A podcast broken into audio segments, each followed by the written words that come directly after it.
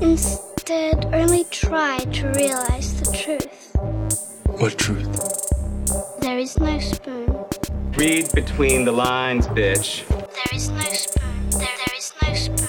Bitch. Fasten your seatbelts. It's going to be a bumpy night, bumpy night.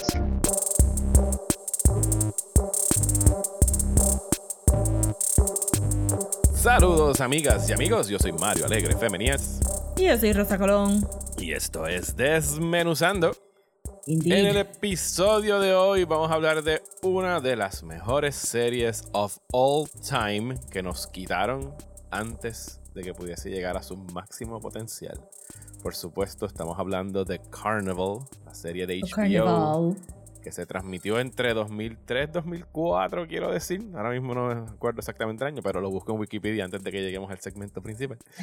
Vamos a estar hablando de las dos temporadas que están disponibles ahora mismo en HBO Max. Y con eso estamos cerrando nuestro mes de Scary Shit eh, aquí en octubre. Pero antes, vamos a bullshitear. ¿Y qué tenemos para hablar, Rosa? Pues podemos dejar el, el, el main tease para el final del bullshiteo y hablar Sure. el regular shit, chit Ahora chat. saben que hay un main it. tease, Shit así que no chat. se pueden Exacto. quitar. No se pueden quitar. No pueden darle fast forward al bullshiteo como algunos probablemente hacen. Eh, nada, pues yo lo que vi esta semana, vi bien poquito porque estaba haciendo la asignación de Carnival. Eh, pero en Shutter comenzó la temporada nueva de los Boulet Brothers Dragula. Ajá.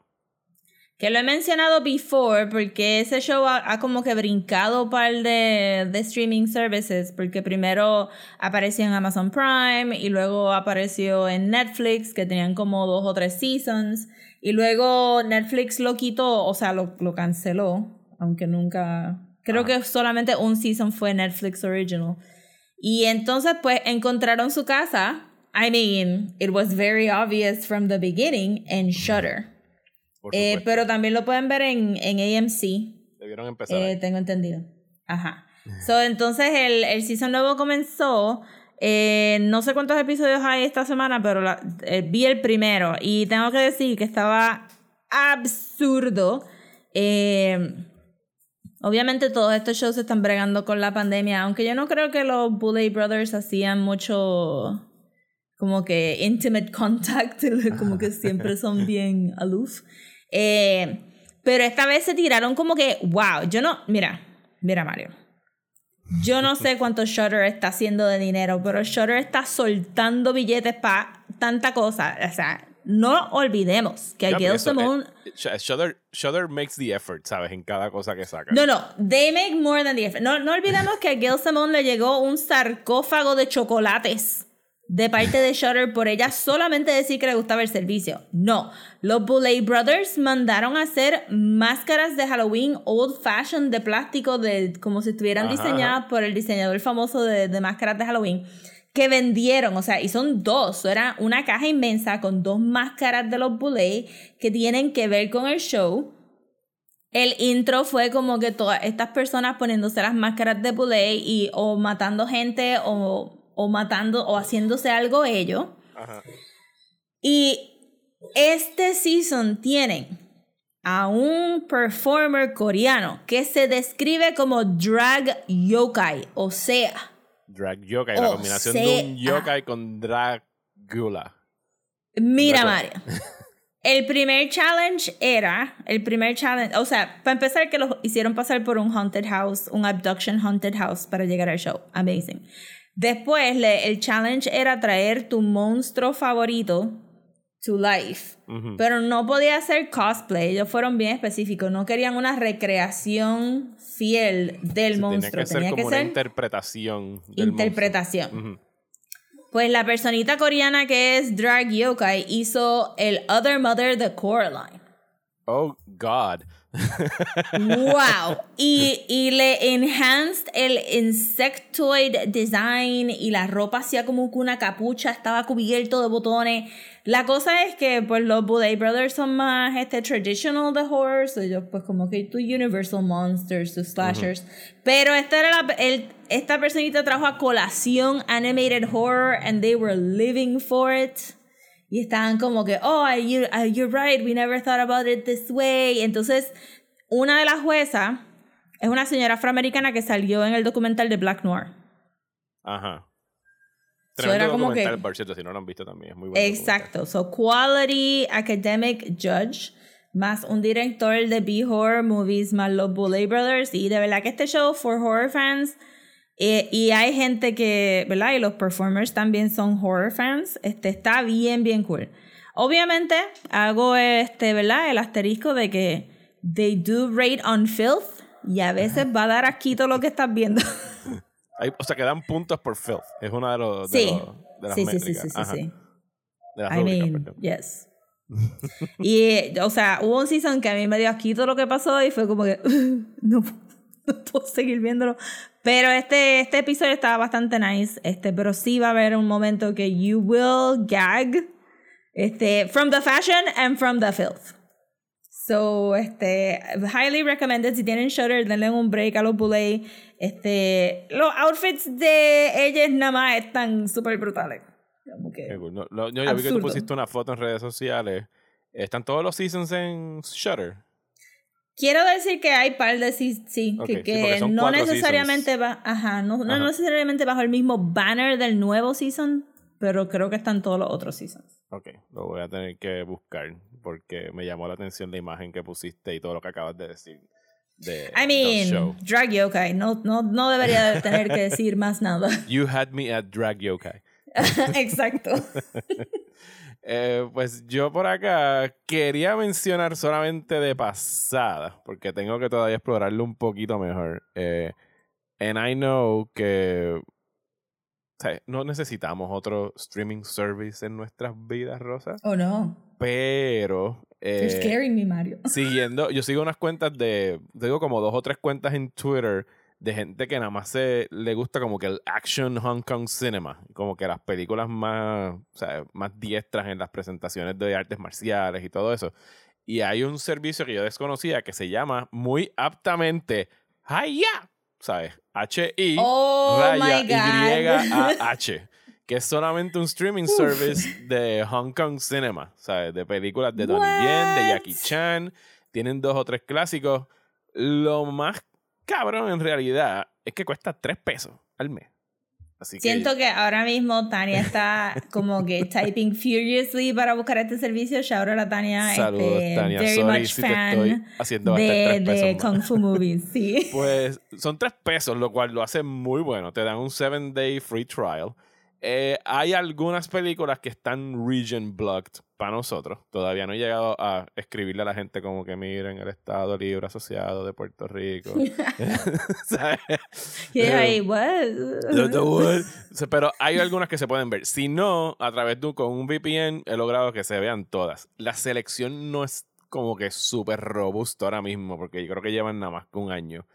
Pero por tres pesos, todos los viernes ponen una película nueva de Hong Kong. Suelen ser bien recientes, como que 2020, 2021. O sea, que no te están poniendo viejeras que ya has visto otras veces. Eh, y funciona súper bien. Y en realidad esta semana vi, con el free trial, vi tres películas y dije, pues déjame dejarle los tres pesos para seguir viendo cosas este mes por lo menos. Porque está barato y ya que estamos celebrando cosas como Tubby, que son gratis, y Sí. pues aquí está para los fans de artes marciales. ¡Hiya! Yo creo que hay que decirlo así cuando vayas a... Ay, ya. ¡Ay, ya! Eh, H-Y-A-H. No hay signo de exclamación. Pero bueno, vi Eh. eso, vi dos o tres cosas ahí de Donnie Yen. eh, y también fui a ver eh, The French Dispatch de Wes Anderson, que estrenó la semana pasada. So, en el scale de Wes Anderson, how Wes Anderson is this Wes Anderson Pues flick? mira, en el scale de cuán Wes Anderson es, del 1 al 10 es como un 12. Oh, wow. ¿Sabes? Visualmente creo que es su trabajo más elaborado, más completo, más como que, oh my god, por favor, pausa porque quiero apreciar este frame, please. Como que take it easy. wow. Hay tantos y tantos cambios y movimientos de cámara y sets y todo se ve, pues, obviamente es Wes Anderson, tan orgánico, tan, tan textile, o sea, que tú puedes tocarlo, you want to touch it.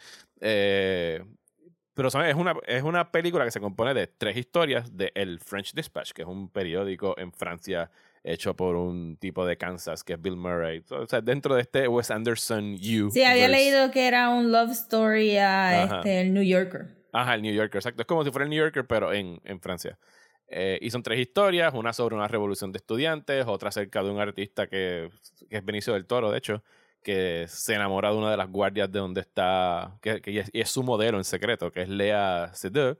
Y, una, y el último, que para mí es como que el mejor short, que es con Jeffrey, Jeffrey Wright, eh, que es acerca de, él es un, un food critic que lo mandan a hacer como que hacer un, un artículo de un chef y acaba escribiendo de otra cosa que no tiene nada que ver con el chef, pero está bueno. Eh, quiero verlo otra vez, porque Ok. no sé si esta vez, como es tan rápida y en realidad va a las millas y no es un whole story, quiero como que poder sentarme a ver la película, ver el primer short y parar. Y al otro día como que ver el otro y como que poder escucharlo y verlo bien porque él juega mucho con los subtítulos, salen como que superimposed en diferentes partes de la, de la, de la pantalla. Ok. Y es como que es too much. Hay momentos donde es too much. Es como que, Wes, I love you, pero sea, slow it down a little, porque me llevas a las millas y nadie se calla, siempre hay Ok. una narración por encima. Pero me gustó tanto cómo se ve la película. Tiene animación, tiene como que estos tributos a Jacques Tati, al cine francés y otras cosas bien chulas. Que a lo mejor ese día yo no estaba en el mood, eran las 5 de la tarde y venía de ver tres horas de, de Eternals que se sintieron Eternal. Más sobre eso la Ese semana que chiste lo viene. vamos a escuchar mucho. sí, sorry. Ya, lo saqué del medio, no lo voy a volver a usar en más ningún lado. Eh, pero sí, o sea, es, mm, estoy mixto en ello ahora mismo, pero pienso que a lo mejor era yo ese día y quiero volverla a Ok. ver otra vez cuando llegue, en, cuando la pongan en VOD o whatever. Antes de dar Pues mi yo final judgment. estaba, yo estoy media perdida con la cartelera de cine, claramente, porque tú me hablas y todo suena como que foreign to me. Pero, I, I mean, a mí me gusta Wes Anderson todavía, even though he's super white. Sí, Fíjate, pero le, le Este- echó, le echó un poquito de color esta vez, porque tiene a Jeffrey Wright, tiene a un personaje que el chef es un coreano. Bueno, pero eh, intercambié un brown person por el Toro. otro brown person. Sí. ¿Cuál era el este? el, bo- el, el muchacho- el bellboy de Grand Budapest. Ajá, pero entonces el, el, el otro brown person que tenía antes era el, el muchacho ay, de, la de la religión que usan el turbante. I'm so sorry. Los, los chic Sí, el Shikai, que salió en este. en Darjeeling, ¿no? En Darjeeling Sí. Limited. Y antes de eso más. tenía a Pagoda, que era también el, el, el He hombre de always la has India. just that one person. Sí, pero esta vez tiene como cuatro, porque tiene a Benicio. está nice, está nice. Ok, ok. tiene a Jeffrey Wright, ¿sabes? tiene, por lo menos en cada historia tiene a uno o dos. Estamos mejorando, Estamos estamos mejorando. mejorando. sí. Sí, la quiero ver, este, no sé, maybe me, no, no me tiro al cine, no tengo budget. Si está ahí para cuando tenga chavos de nuevo. Debe estar saliendo en VOD. O sea, las películas están saliendo tan rápido en on demand justo después del cine que yo me imagino que ahora en noviembre debe estar saliendo en, en video on demand. Déjame ver, si está todavía, todavía ahí después de, de Halloween, maybe me tiro a verla, pero estoy bien intrigued. Yo fui, un- este, yo fui el, empezó el, ¿cuándo yo fui? Fue el martes y había estrenado el jueves y éramos como tres personas en la sala. Un martes a, Ah, I las- a- bet. un martes a las 4 de la tarde que era la primera tanda, o sea que nos salió a precio de niño. O sea que fue como que yes. Fueron cuatro y Super. pico. Si estoy pompía, las películas de él siempre son tan charming que uno puede como que bypassar ciertas críticas que otras personas más learned que yo pueden hacer, pero es, es siempre como que este mundo de, well, yes, this is where I like to live, this- dice Wes Anderson, and please join me. Y, que, y, y a mí me voy a la cabeza porque they look expensive as fuck, ¿sabes? No es como que tienen. O sea, no es un, un fucking green screen o tienen un set o tres sets. Es como que hay tantos cambios de sets y de cámaras y de Sí. paneles que se Pero abren, que suben y decirte, bajan. Miniaturas, ¿sabes? Es, es ridículo. Yo vi el, uno de los behind the scenes de The Grand Budapest Ajá. Hotel y muchas de las cosas eran en post también, como que, ay, el color de la alfombra no nos gustó, so cambiamos el color de la Ajá, si le hace alfombra, mucho color correction y ajá. Ajá, y es como que, oh, wow, uno no, no se daría cuenta si no ves el behind the scenes porque, ajá, como tú dices, todo se ve bien organic y Ajá. textile. Sí, a mí me gusta Qué mucho. nice. O sea, y que y se, han, y se han ido poniendo más elaboradas con el tiempo la- las películas. Pues sí, debería, I mean, Ajá. sí. Pues yo quería, este, antes de, El Big Theme. Tease.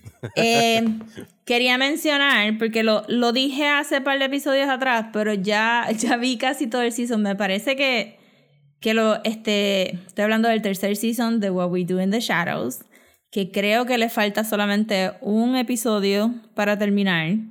Sí, y creo que ya salió, que no lo he visto. Y tengo que decir que este season ha sido impressive and a half. Eh, Tú pensarías que una, que una premisa tan sencilla como a bunch of vampires viven como Ajá. que en Staten Island Ajá. y este Guillermo tiene que bregar con ellos y pues cada uno tiene sus quirks.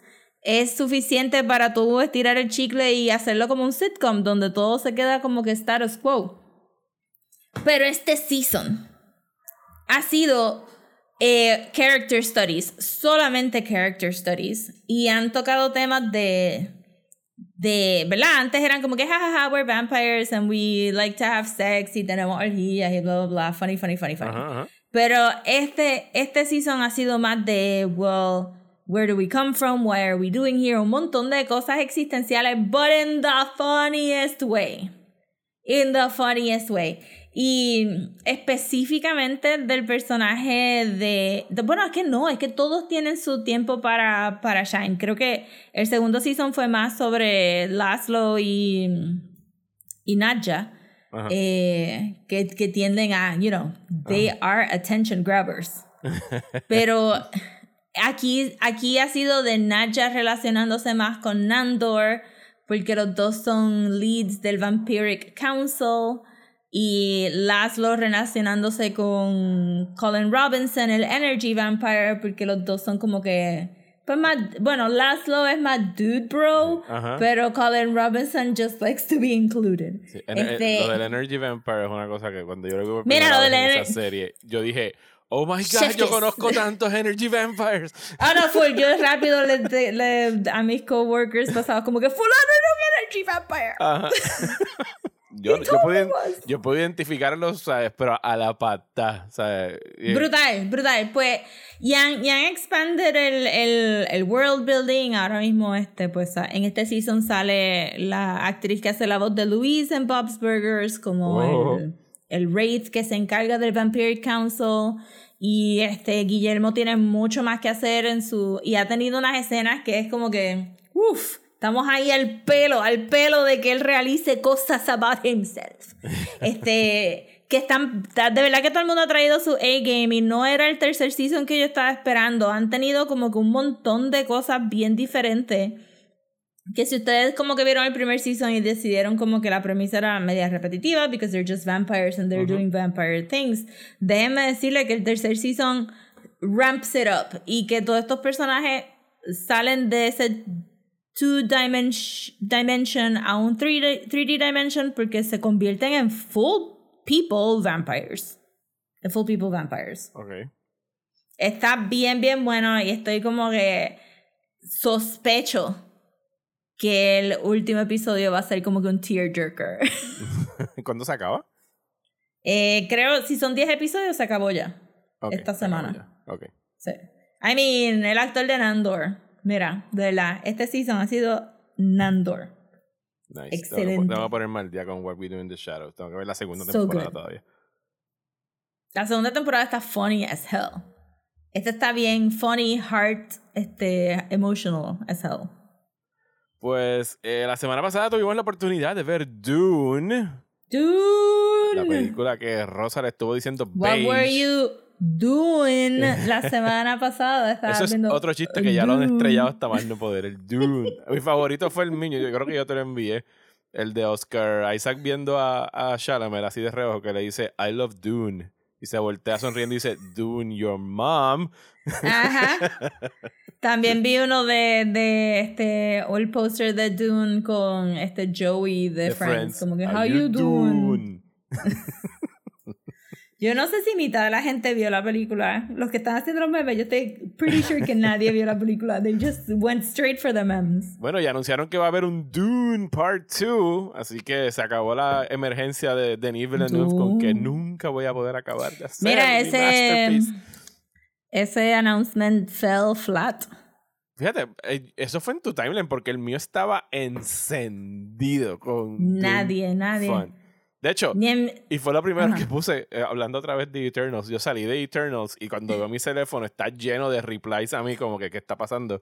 Y es que habían anunciado Dune y yo, como que, oh my god, esto es lo mejor que me ha pasado después de ver Eternals. Fue mi parte favorita de Eternals. Salir del cine y poder decir que va a haber Dune Part 2. Yo nada más vi un announcement en mi timeline de Twitter y un announcement en mi Facebook y quiero y en mi Facebook casi todo el mundo ha estado bien. It was okay. And that's it. Ok. No ha habido no ha habido mucho y yo estoy segura que nadie en mi Twitter vio, I mean, yo creo que no lo han visto. Pues. Que Digo, nadie yo, está yo hablando de la sigo a película. mucho, yo sigo a demasiado film critic, eso es cierto. Pero en, en Facebook, que no sigo a ningún film critic, tengo dos, o sea, tengo por lo menos cinco o seis personas que están como que, yay, dude, ¿sabes? Como que están bien pompeadas con, con el hecho de que vayan a hacer la segunda y les gustó mucho- la primera. Da mucho creatives y hablan mucho de Star Wars y hablan mucho de Dungeons and Dragons y hablan un montón de estas cosas, Pero pero, Dune- Dune nada que ver. A lo mejor no han ido al cine, no han querido ponerla tampoco en HBO. muy Maybe. bien Yo no, yo no pienso. Yo creo que no tanta gente tiene HBO Max como uno piensa que tiene. Yo pienso que no HBO tampoco. Esa gente que se ha quitado. O por ejemplo, yo, alguien me dijo, como que "Ay, lo quité y lo pongo cuando venga Matrix. Y pues veo lo que sea, whatever. O sea, tú sí, que brincaron. Dune full, como que. Pues, ¿qué tú crees? ¿Te gustó Dune, Mario? Tenemos aquí un teaser porque sabemos que lo vamos a hablar in depth en Patreon. Sí, si quieren escuchar como que nuestra conversación de Dune, desde la que salió en los cines hasta la de David Lynch, y un poquito del libro, que yo estoy ya un poco más adelantado de la mitad, y Rosa le gustó lo suficiente Dune como para que le diera curiosidad a lo mejor. Estoy curiosa y, y yo leí este un poco de un academic paper, o Ajá. sea, un academic paper ¿De, de, qué la año? ¿No- vida. ¿No, no viste cuando lo publicaron? Ah, es reciente. Reciente, ok. Sí, este de la vida de, de Herbert. Del Este, autor Frank ¿cómo se Herbert, ajá. Sí, Frank, Herbert. Frank Herbert, este, per- específicamente de su relación con lo indígena, que es lo pertinente para el libro de Dune. Y lo encuentro bastante interesante que I would be willing to read the book solamente para ver qué es la que con el White Savior trope. Este, Sí. pero si quieren escuchar todo eso, tienen que entrar a Patreon. Sí, vayan a Patreon. Eh, a Rosa le gustó Dune, eh, así que vamos a estar hablando de eso en patreon.com slash Me gustó fine. I'm not como que enthused about it. Me gustó okay. Le gustó más de lo que ella pensaba que posiblemente le pudiera gustar la película. Sí, full, full, full, full. Sí, son, este, I'm sure que algunos dirían que son nitpick things, pero este, no sé, creo que visualmente pudo haber estado un poquito más challenging. Pero para escuchar esos nitpicks, pues ya saben, tienen que ir a patreon.com slash desmenuzando y Yes. suscribirse en el nivel del $5 shake. Y van a poder escuchar todos los episodios extra que hay ahí, que yo creo que tienen que haber ya como más de 30 episodios Son extra. tantos. Son sea, tantos ir- que, se, es que Ir para atrás y escuchar todos los que quieran. Si ustedes solamente escucharan a Desmenuzando y solamente escucharan podcasts mientras limpian sus casas, tienen ahí suficiente para que todo el año puedan limpiar la casa. Una horita. Escuchando sí, podcast. exacto. Ajá, sin tener que repetir episodios. That's how many there are. Bueno, gracias a las personas que ya lo hacen y gracias a las personas que están considerando hacerlo. Y ahora Yes. nos trasladamos. Wait, wait, wait, un, Wait, un último ah, una cosa. Un, te- te- último te te Nada, Te este. tiraste el. ¿Cómo se llama? El, el Steve Jobs. One more thing. One more thing. And one more thing. Sí, este, opposite. Eh, ok, so, si escuchan esto antes del sábado eh, 30, Yes. ¿verdad? El sábado Sí, 30. 30. El sábado que hay 30, domingo. pues este Les Insu, que es mi colectivo que tengo con las chicas de De la Manga y Adriana, este, vamos a tener una actividad, un drink and draw pop en eh, Café 404 en Caguas, en el local nuevo del C3 Tech, que está bien lindo. Y va a ser de 3 pm a 8 pm y pues vamos a estar allí vendiendo cositas de Halloween específicamente. Todas hicimos artecitos o stickers para vender, eh, ¿verdad? De Halloween. Y vamos a tener un drink and draw, so pueden comprar su cafecito, su este chai té, latte, que es el como ajá. que el drink del momento pre-holiday season. Y se pueden sentar ahí a dibujar. Obviamente, pues todavía estamos con la pandemia, tienen que llevar las mascarillas y va a ser mucho este social distancing. So, eh, si van a nuestro Instagram, que es at les underscore insu y van al tab de los filtros, van a poder bajar un filtro que Adriana, que es una whiz de AR, hizo que les da prompts para dibujar sin tener que meter la mano a buscar un papelito, sin tener que tener Nice. contacto físico. So, graban este el, con el filtro y después de dos segundos para y ese es su prompt para dibujar. Y así pueden todo el mundo en las mesas pues hacer sus propios dibujitos y vamos a estar pintando en las ventanas. Va a ser una chulería, es bastante family friendly. So si quieren pasarse por ahí, el CETREC también va a tener unas actividades para niños dándole el tour de las facilidades y todas esas cositas. Este, eso pasen y compren y apoyen y dibujen. Así que así dense la vuelta eh, mientras nosotros, ahora sí, nos trasladamos al Dust Bowl en los años 30 en Estados Unidos para hablar de Carnival. Before the beginning, after the great war between heaven and hell, God created the earth gave dominion over it to the crafty ape he called man. And to each generation was born a creature of light and a creature of darkness. And great armies would clash by night in the ancient war between good and evil. There was magic then, nobility, and unimaginable cruelty. And so it was, until the day that a false sun exploded over Trinity, and man forever traded away wonder for reason.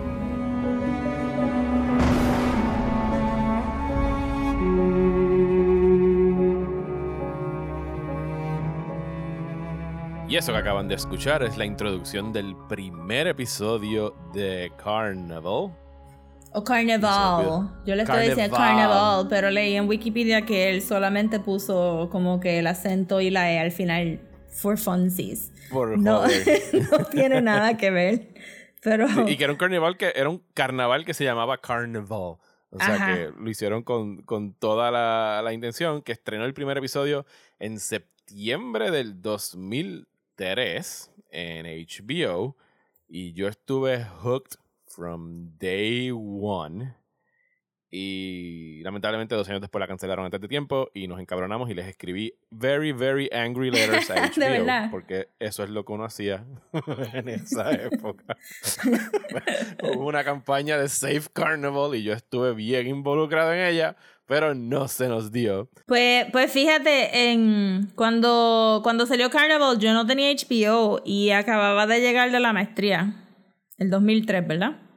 Ajá. Acababa de llegar de la maestría, estaba como que unemployed, estaba dando bandazos por ahí buscando trabajo. Y fue después de que conocí a Carla que ella dijo, no, que estoy viendo este show en HBO que se llama Carnival. So yo no vi el primer season de Carnival. Y en aquellos tiempos, Mario, no había una Ujú. manera de tú poder ver estos episodios pasados si HBO no se tiraba un Ah, maratón. Sí, yo recuerdo. No, yo compré el box set, porque el box set era esta chulería con un slipcover bien nítido. Y de hecho, en, en casa, yo era el, yo creo que yo he dicho esto antes, yo era el videoclub de los panes, ¿sabes? Cuando Blockbuster no tenía algo, ellos iban casi se lo llevaban.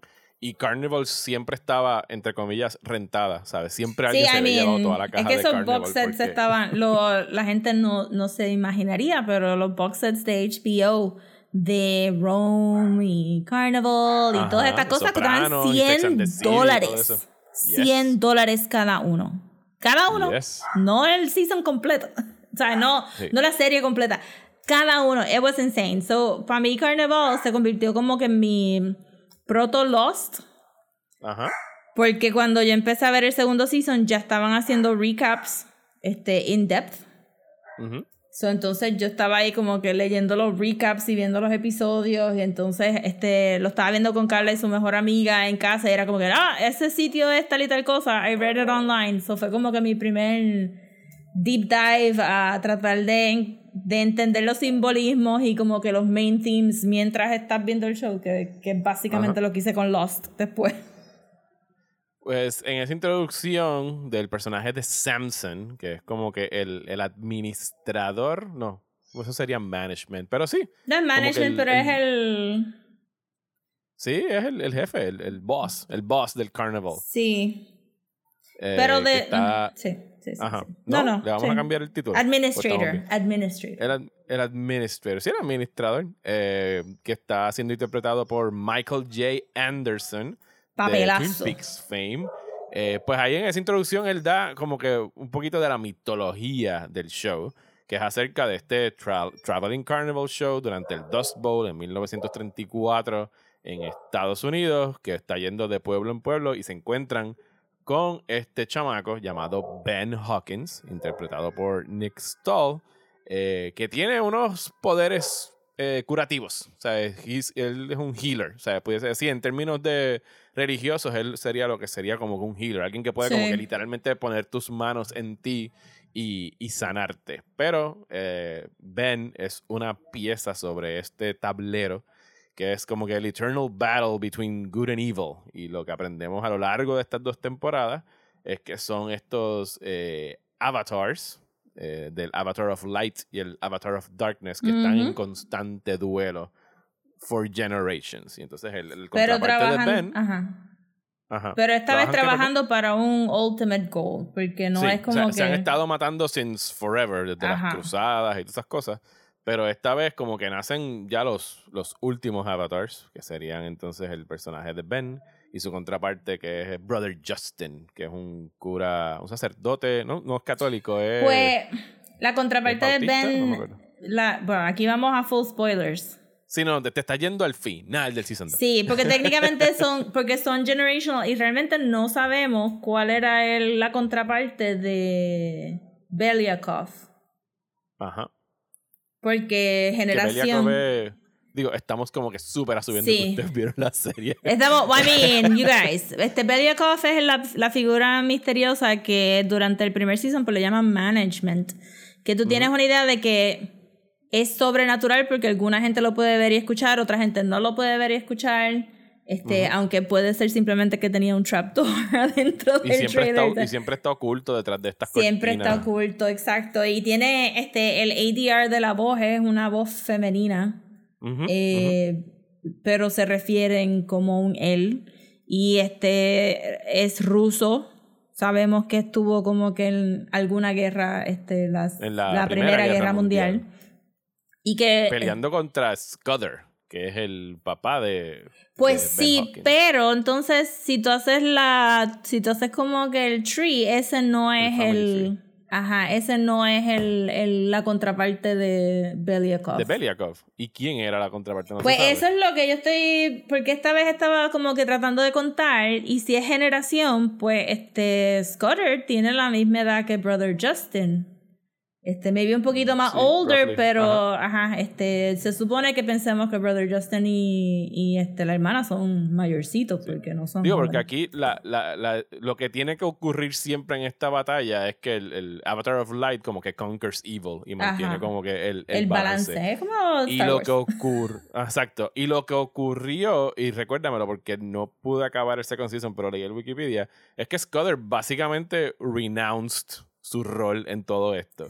¿sabes? Scudder le pasó el. Ajá, este. Ok, so por eso es que yo digo que no. El Beliakov no sabemos cuál fue su. Su contraparte, porque para mí que Scudder iba con Brother Justin y entonces. Spoilers, spoilers, spoilers, spoilers. Es super Este, spoilers para el final de la segunda temporada y de spoilers, pero Forever de Carnival. El- la contraparte de, de Ben es Sophie y, y te lo estaban moviendo ya para que haya esa como que, diache, ¿cómo yo voy a poder matar a Sophie? Y Sophie va a estar, diache, ¿cómo yo voy a poder matar a Ben? Porque lo que hizo Scudder fue que le pasó... O sea, Scudder renuncia...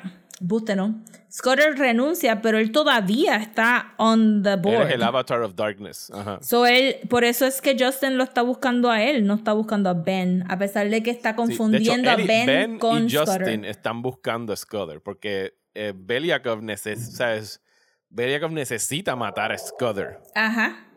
Para que entonces eh, Ben Hawkins tenga como que el full power del. Que es el boon, porque Light. después este Ajá, eh, personita que sabe todo esto por el beneficio de la audiencia, el que está jangueando con Justin, dice, oh, he received his boon and he anointed the knife, este, que Ajá. es con la sangre, y por eso es que después la sangre de Ben, este... Es blue. Es blue. So, yo pienso que, que nosotros no vimos este la los sueños que Ben estaba teniendo de Belyakov peleando con el oso aluden a otra cosa que nos iban a explicar después, que ese no era. Sí. Sí, y ahí es que entonces tenemos que entrar ya como que en, en, en el behind the scenes de la serie y de la tumultuosa eh, producción que tuvo, porque la serie salió, era una serie carísima para HBO en, esos años. Cada episodio está reportado que costaba 4 millones de dólares. Estamos hablando de series de 12 episodios, o sea que se les iban 48 millones de dólares en un season. Y esto sí cuando HBO estaba en las papas, pero estaba saliendo cuando ya estaban acabando sus primeros hits, ¿sabes? A, a Sopranos le quedaban dos seasons, Sex and the City se estaba acabando, Six Feet Under estaba también para acabarse. Y era pasó lo mismo no- que Rome. Ajá, Rome. Y series como Rome y series como Carnival se fueron a, a pique porque eran bien caras y no tenían los ratings. ¿Sabes? Y mucha gente se quejó en ese primer season de Carnival, que para mí está fantástico. ¿Sabes? Sí. Lo- las quejas que recibió el, el showrunner, eh, Daniel eh, Knopf, se llama, eh, que de hecho es Ronald D. Moore. Knopf. Ronald D. Moore de Battlestar Galactica trabajó aquí en algunos episodios. En el primer season yo leí que él entró como... Porque lo que yo leí en Wikipedia fue que... Wikipedia TED Talk, you guys. Este... que él tenía un buen treatment, pero no era un full pilot. Y que ellos este, estuvieron 18 meses rewriting todo. Que ahí... eh, y que hubo... hubo Ahí metieron muchas manos. Y por eso es- parecería que ese es el gateway a decir que, que la serie no le pertenece a él at all. Ah, solamente. Ajá. Porque HBO Sí, porque- metió no tanto tiempo. Ajá. Ajá. metió tanto tiempo y crearon muchos de los personajes como la familia de Rita Sue y Stumpy. Este fueron added on por otras personas, no por Knopf. So parece Sí, que hecho, tanta y- y gente que- metió cuchara ahí que.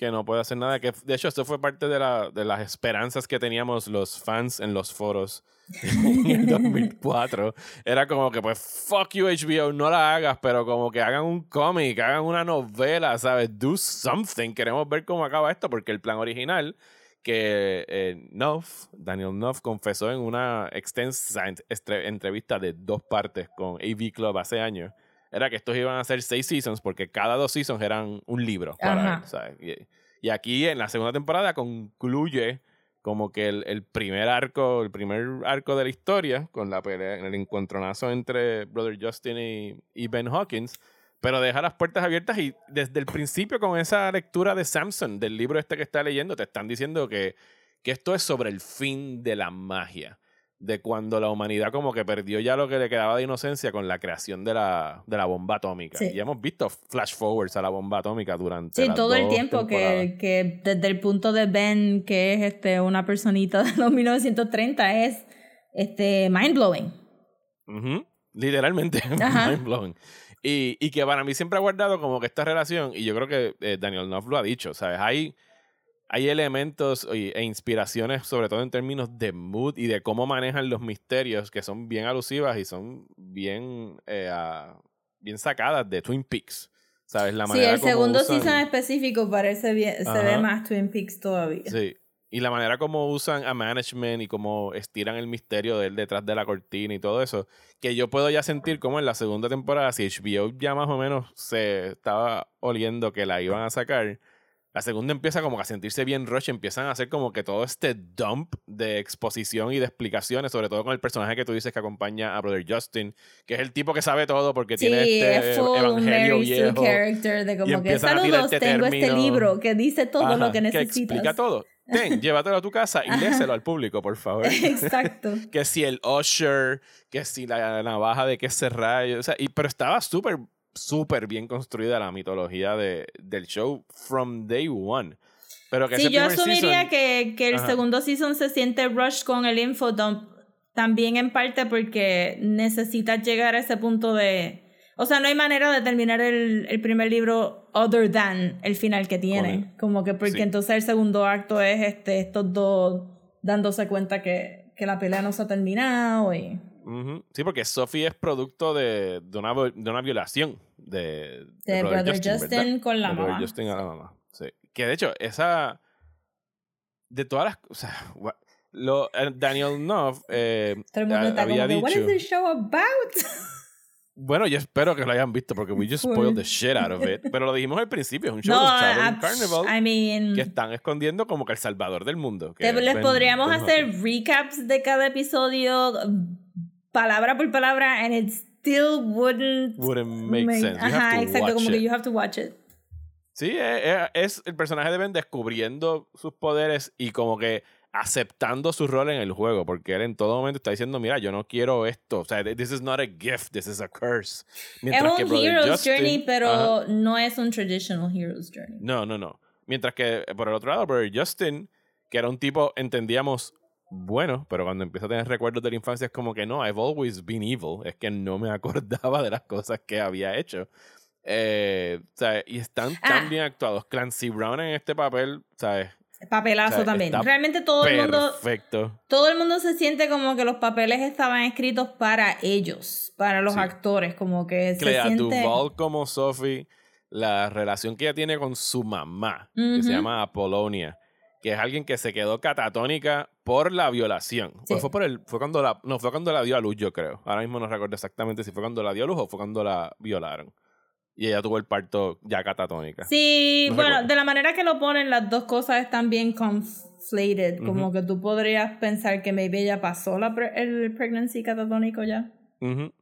Pero que la manera, o sea, Sophie trabaja leyendo cartas de tarot en el, en el carnaval. Sí. Y tiene todas estas conversaciones con su mamá que son one way, que nosotros nada más escuchamos a Clea Duval actuando, mientras que la pobre actriz que hace de su, su mamá la mayoría de esa primera temporada está catatónica, Catatónica. mirando hacia la nada. No, y después Pero que- este, ajá. Ajá. Son tan creepy No, y este, tú I mean, escuchar a la. Esta fue la, la última vez que vimos a Clea Duval en un starring role en una serie grande, porque no la volvieron, o sea, ella no se apuntó para más nada ever again. Todos fueron como que papelitos chiquitos este, en películas y whatever. Yo busqué a IMDb el actor que hizo de Ben Hawkins, que estaba súper pegado en su momento, Ujú. porque salió en, Termina- en una de las de Terminator, en la 3, salió este en Disturbing Behavior, en un par de otras cosas que fueron como que 90s interesting stuff. Ajá. También después de Carnival, este fue su último starring role, ha hecho papelitos chiquitos en televisión por ahí para abajo. Clancy Brown, obviamente ha hecho un montón de cosas, cosas. pero esta es la última vez que lo vamos a ver como que en un, En un starring, role. Ajá. Este, todo lo demás pues fue voice actor y bastante icónico que es en eso, pero ajá, este, este fue un papelazo. El, este, la perso- este Samson, el actor que hizo de Samson, again, papelazo. Y, y vuelvo a traer la comparación de Lost porque se siente como que ellos hicieron casting primero y después escribieron los papeles Los para estos papeles. actores porque todo el mundo, este, la, la hermana de Brother Justin, este, también papelazo.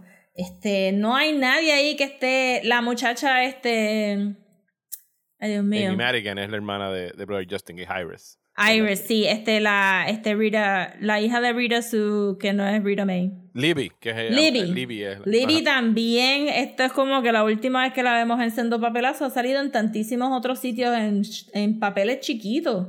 Sí, la única otra vez donde yo he visto a. Creo que la vi en otra cosa recientemente, pero en Forgetting Sarah Marshall es como que una de las En mujeres Superbad. que se tira en algún momento. el Ella sale está en Superbad, la que baila con, con él y le deja ¿Esa la mancha de menstruación. Sí, ha hecho Ah.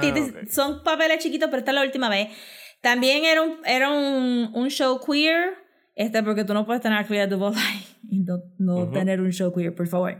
Este, era un show queer en un momento que no habían, que no había No. mucho, y mucho menos como que, porque Clea Duval sabe actuar, este, era un, un como que orgánico, se veía orgánico, no era como que for ratings, so we're gonna have these two girls kiss este, for ratings, sino que se sentía orgánico y después el betrayal se siente se siente penoso, como que am- ambas partes se sienten como Sí. que, damn, we could have had a thing.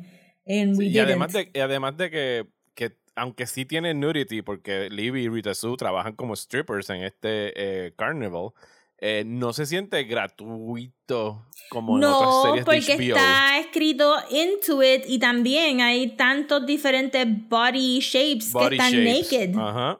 Porque sí. Rita Sue es absurdamente curvy, pero también vemos este a la Snake Charmer como una persona Que una sexy. señora ajá, es que tendrá mayor. sus cincuenta y pico de años. Ajá, ajá. exacto. Y la Bearded Lady, este, o sea, todo el mundo, este, ah, también hay otro queer character, pero ese como que se desaparece en una de las redadas. El, el, Snake, el, Guy. el gecko. gecko. El gecko, sí. Se desaparece de momento. Eh, digo, no, porque mucha gente se van del carnaval después. I mean, you would too. Ah, era un desastre de carnaval. Pero, ajá, eh, y, y tienen un montón de diferentes body shapes que, y todo está built into the story que no se siente como que, como Game of Thrones. Ajá. No estamos Exacto, teniendo con el como que una escena de position. sexo. Ajá, exacto. it's kind of built in.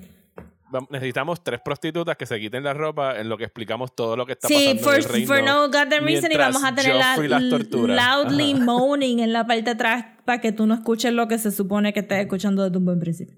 Ajá, entonces, este, además de eso, tienes un show que, que, qué sé yo, que lo que estaba leyendo en Wikipedia no me sorprendió de, que realmente hicieron un montón de research para historical accuracy y de, del de from the get-go te sientes como que transported a este espacio.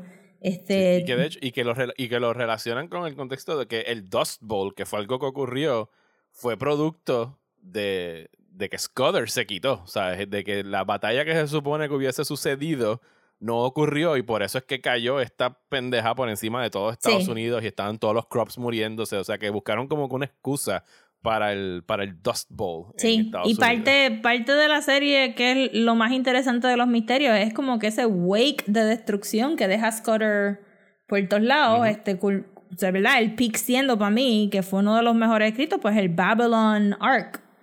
Ajá, que son que dos estuvo episodios. buenísimo. Y que, que fue la muerte de, de Rita May, que fue como que.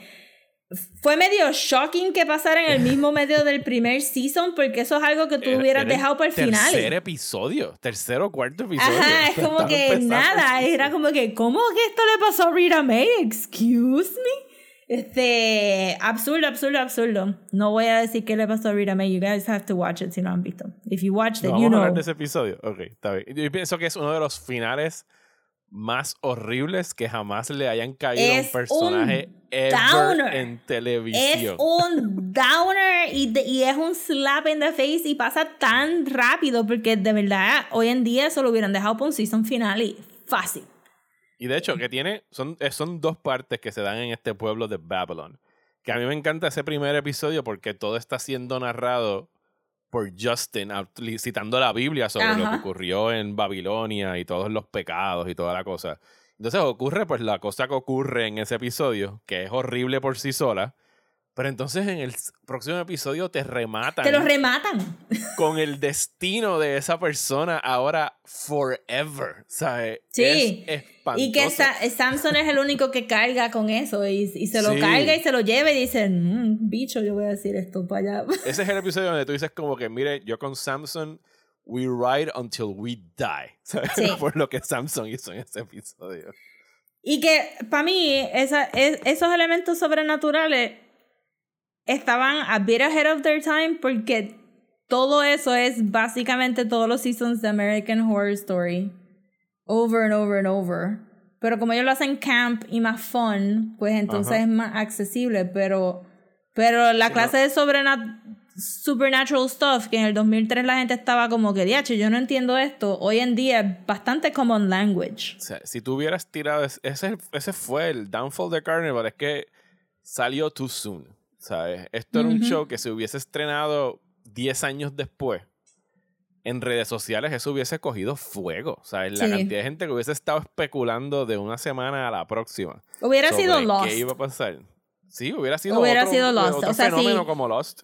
Si Lost se hubiera beneficiado de estar en un streaming service, Carnival se hubiera beneficiado de estar un poquito más adelante y, y vivir en este HBO, no en el HBO del 2003, porque en este HBO se hubiera ido full viral como Succession, como este, este, ay Dios mío, eh, la White rusa Lotus, esta, este, como que, blah, como Insecure, la miniserie esta de la bomba nuclear. Ah, Chernobyl. Ajá, Chernobyl. Dios mío.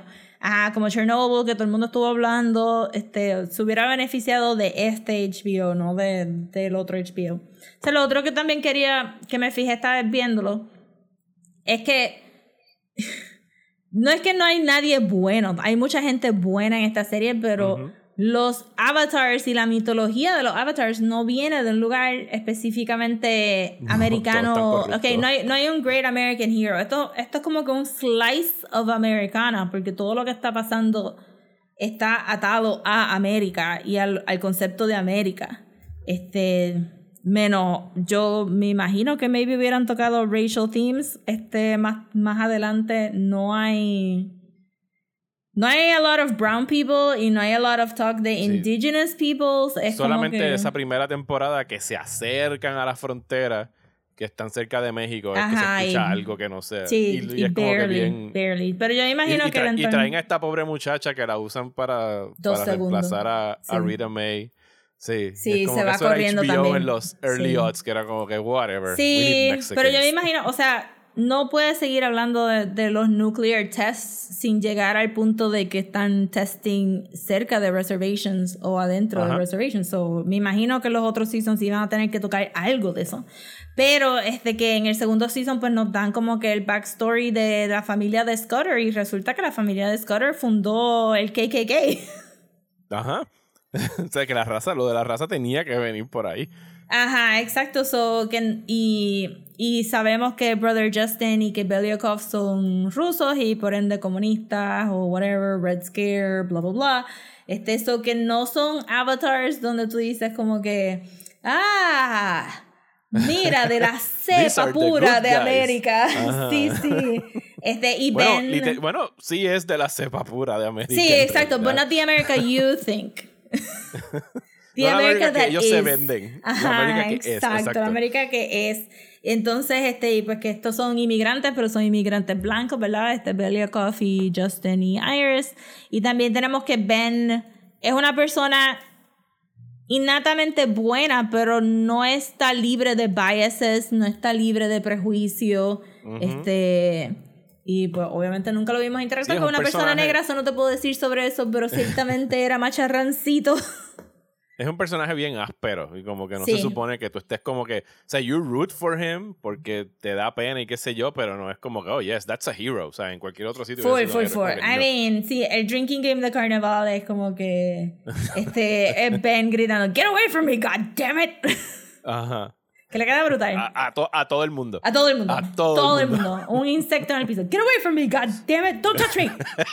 Este, pero el actor te lo vende y de verdad que Ben tiene un growth ya para el segundo season. Está un poquito más soft. Este.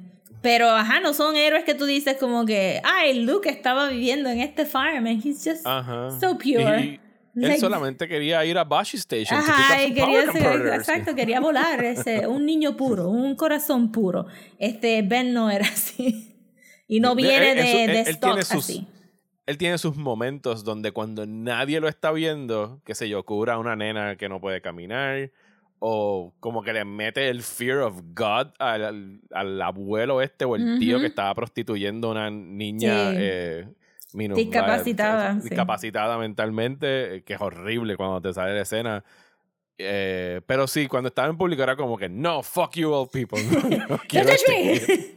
Stop it. Por eso es que cuando eventualmente él cae este, con Sophie, que entonces Sophie también resulta ser, pues, este, pensando en que ella es de, del, de la, del branch del Family Tree que va a ser hacia el Darkness, pues, de momento Sophie en este rewatch, pues, queda un poco más como que she kinda uses people, tampoco tiene mucha paciencia, o sea, la mamá la estaba estaba sintiendo la carga de tener que bregar con la mamá todo el tiempo. A pesar de que sus sentimientos con Libby se vieron bastante. Genuino. ujú. Pero- la usa también para vengarse después de. Sí, de como que la caga bien rápido y claramente su apego de, de Ben es porque en ese momento ella quería también estar retirada del resto del carnaval y Ben eh, ya tenía un bachillerato de estar retirado de la gente del carnaval. so Tenía un they- pe afuera. Ajá, they kind of get together. Pero también lo usa para eso mismo, como que ella quiere estar sola, pero no quiere estar sola, sola, y como quiera lo abandona, porque, es- porque sabe que él no se va a ir del carnaval. Este, eso que tampoco sale como una persona muy buena y me gustó eso. También tiene desde el principio la idea de que ella está yendo a estos towns y mintiendo, just to have some random connection with people. Y, y pues tampoco es un nice person eh, en su totalidad, pero Ben va softening up par mientras que ella se va poniendo más y más retirada. So que el encontronamiento eventualmente iba a estar bastante cool. But we're never gonna see it. Este. Ah, Sí, esa es la parte que a mí me jode de- Sí. de este rewatch. Yo no, la, yo no la veía desde fácilmente 2008, 2007, whatever. O sea, yo hacía años que no veía Carnival.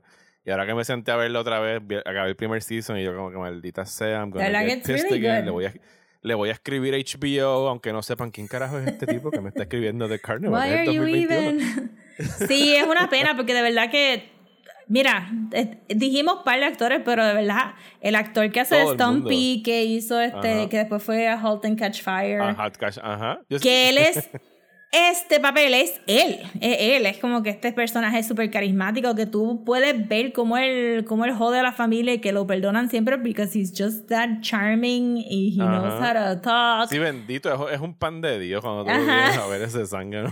full y es Es como verdad que... que, está prostituyendo a toda su familia, pero. pero aparentemente lo que leí en Wikipedia fue que dijeron que aparentemente eso pasaba mucho que la gente que trabajaba el Cooch Tent eran Ajá, familia Eran familias. eran familia Ajá.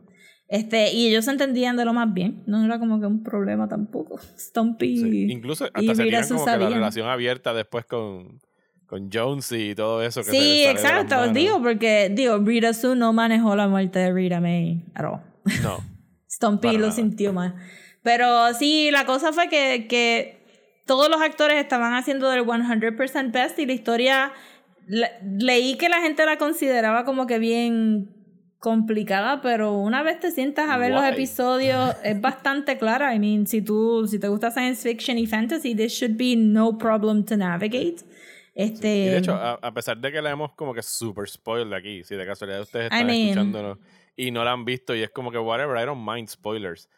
Yo diría que vale la pena ver las dos temporadas, aunque no haya una conclusión al arco mayor, pero lo que empieza en el Season 1, la mayoría de ellos o parte de ellos lo resuelven al final del Season 2. Pero sí te vas a Y quedar si con el- son, "Ah, también si son have been". history buffs de Estados Unidos, porque hasta este, en este rewatch también, pues mucho de lo de, por ejemplo, en el segundo season ya este Brother Justin empieza a considerar tener un candidato en política y sabemos que así fue que creció el Republican Party que tenemos ahora en los Sí. Estados Y Unidos. hablan que de fue, William Randolph Hearst, que Ajá, es el de exacto. Kane, que le prestó los airways para que pudiese como que Ujú. preach to the masses. que, o sea, que que es- todo está very steeped en este American history, en white American history, ¿verdad? Porque no hablan de racismo Ajá. ni de indigenous peoples, pero as- estoy súper dándole crédito que eso venía later down the line.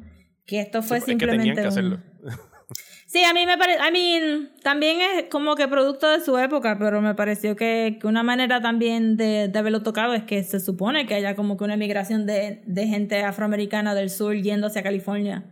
Eh, so que estaba como que caminando por ese mismo, maybe bypassing Texas, es lo que yo me imagino, pero que se supone que estuvieran... Buscar dónde carajo bypass si eres una persona Sí. negra en esa época. Ajá, pero yo sentiría como que en los eh, si fueran a hacer el show ahora, lo que podrían hacer es, este, además de incluir más gente afroamericana y latina, es este, pues tener en el background gente afroamericana también caminando eh, por el Great Depression buscando sitios donde, donde trabajar. Como que eso Y donde no caer en uno de esos eh, sundown towns como, Sí, eh, como, hay como en nos este explicó Lovecraft, Lovecraft Country. Country.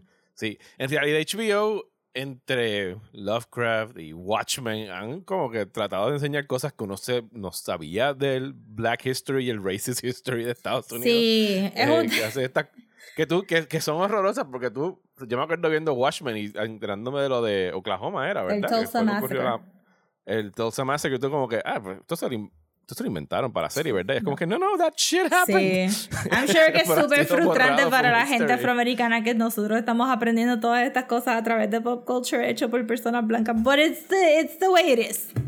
Sí, Igual que lo aprendimos ópera con Bugs Bunny, pues estamos aprendiendo Yes. historia de Estados Unidos con, con este Pop fiction, culture. pop culture. Ajá. Este, lo importante es que, que we look for information after the fact. Sí, después de Sí, ver el sí. show, claro. Ajá. Pero Y sí, para eso, este- shows como Carnival son muy buenos. Sí, de verdad que sí. Este, del show de Carnival, este, yo aprendí par de cosas de todos los testings de, de los nuclear, nuclear testing, la misma gente de Estados Unidos, which is insane. A menos que vivas en Vieques and then you know, o en Okinawa and then you know. Este, sí, eso que está súper cool. Y actually muchos de los temas que estamos, este, esto no es ningún segue, simplemente lo voy a decir como un fun fact. Muchos Ajá. de los temas que estamos hablando aquí son pertinentes para Dune también. Así que ya saben a dónde tienen que ir para escucharnos hablar de Dune. Tienen que ir a nuestro Patreon a escucharnos hablar de Dune. Pero ajá, este imperialismo, este, ¿verdad? Religión, eh, este, el white savior trope, todo eso también son cosas que. Yo diría que esos son básicamente tus tus cornerstones de este Americana fiction. Uh-huh. Ajá. They really love that shit.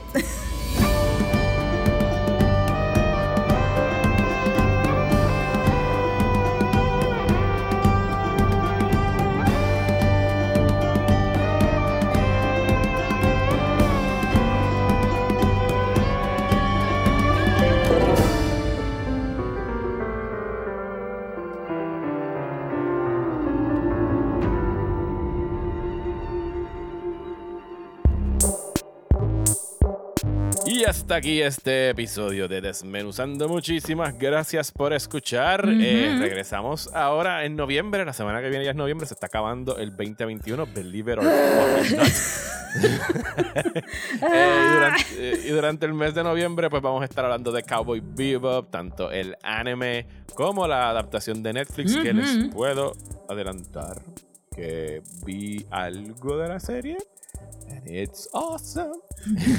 Así que vendremos hablando de eso cuando estrene para el 19 de este mes. También viene el Puerto Rico Queer Film Fest, regresa también este año y queremos hablar de Perfume de Gardenias, Sí. de la directora Macha Colón, que es su primer largometraje. Así que quién sabe si a lo mejor la tengamos por aquí de invitada. Vamos a ver, vamos a ver qué pasa. Eh, así que pendiente de nuestras redes sociales para cuando tengamos ya la agenda lista y ustedes puedan ponerse al día. Y Rosa, donde nos pueden seguir en las redes sociales. Nos pueden buscar en Instagram como Desmenuzando, en Twitter y Facebook como @desmenuzandopod y si nos quieren mandar un email, lo pueden hacer a desmenuzandoelpodcast@gmail.com y, y, y Ujú, ujú, ujú.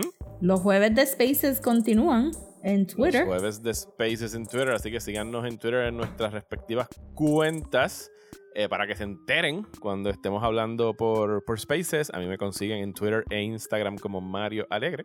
Y a mí me consiguen en Twitter, Instagram y Facebook como at SodaPopComics. Muchísimas gracias. eh, happy Trick or Treat y hasta la semana que viene en Desmenuzando.